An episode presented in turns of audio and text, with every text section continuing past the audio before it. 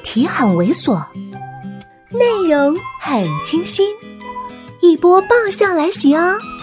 作者：金刚芭比，演播：余音。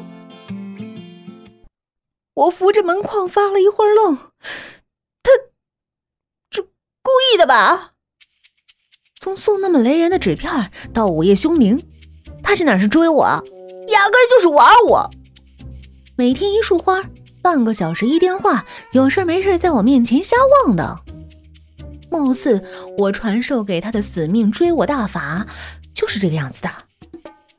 我仔细想了又想，跟律师琢磨案例似的抠字眼儿，最终把目光投放到了最后一句上。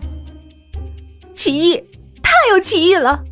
按照这句话，难保我什么时候一抬头就会看到他一张脸。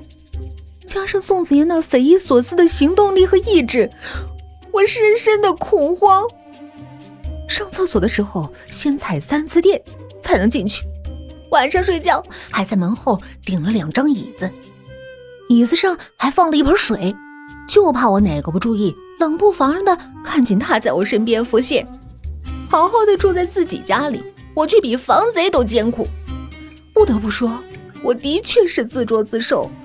可是，树争皮，人争气，没台阶，我还是得端着。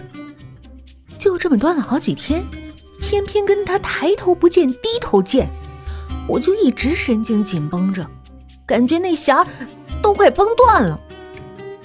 老妈的发小李阿姨的一个电话打过来，救我于水火之中。她女儿要嫁人了，要我去做伴娘。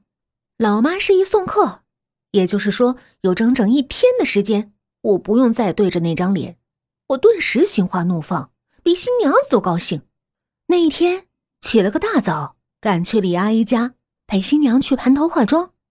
这不去不知道啊，一去吓得何止一跳啊！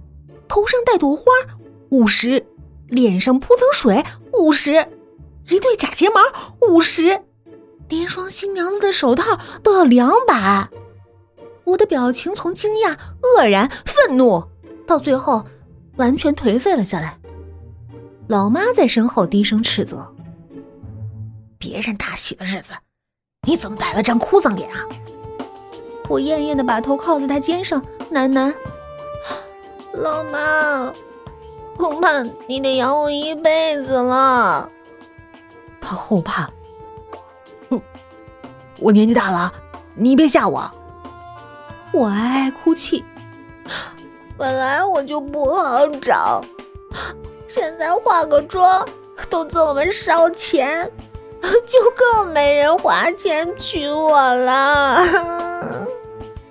老妈温柔的抚摸着我的头顶，放心，只要你能把自己推销出去，化妆费我出。我抓住机会，赶紧站直。那，你说咋？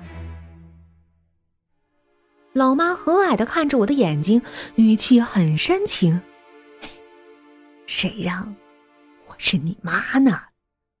我正要再度投入她怀中，就听她嘀咕：“这羊毛出在羊身上，今天回去继续拔。”本集播讲完毕，再见喽。